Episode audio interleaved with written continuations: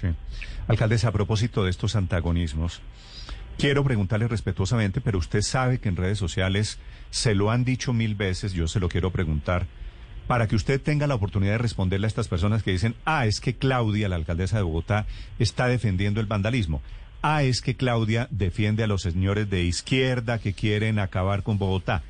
¿Usted quiere, alcaldesa, por favor, responder a ese, a esa especie de mito que se ha generado por su actitud en todo este, en esta discusión pública? Por la actitud no, porque en las redes circulan muchas mentiras. Claudia, la alcaldesa de Bogotá, es la única alcaldesa en Colombia que en nueve meses ha judicializado no 11 vándalos, sino 11 infiltrados de grupos armados ilegales que hacen vandalismo.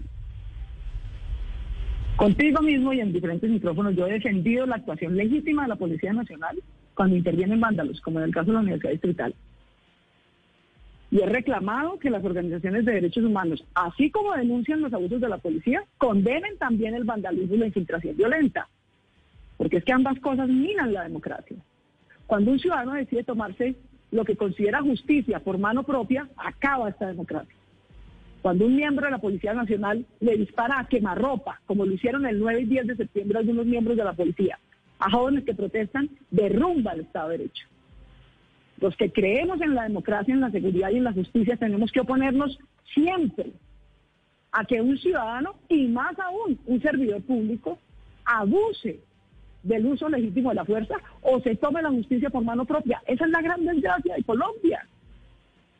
Durante 60 años, unos ciudadanos queriendo, en teoría, hacer el bien, han decidido que ellos pueden armarse de fusiles para luchar contra la injusticia. ¿Qué nos ha dejado eso? 300 mil muertos una democracia menoscabada en contra de los derechos de sus ciudadanos, una democracia limitada, que vivió durante 40 años en estado de sitio, que desapareció a 63 mil ciudadanos por sus opiniones políticas. No, si algo tenemos que defender es el Estado de Derecho. Es que sean las instituciones reguladas y controladas por la Constitución las que impartan seguridad y justicia. Y que en ningún caso ni un ciudadano se tome la justicia por mano propia, ni mucho menos un servidor público y mucho menos un servidor público armado use las armas que le dieron para defender los derechos de los ciudadanos para matar indiscriminadamente jóvenes, como lo hicieron el 9 y 10 de septiembre en esta ciudad.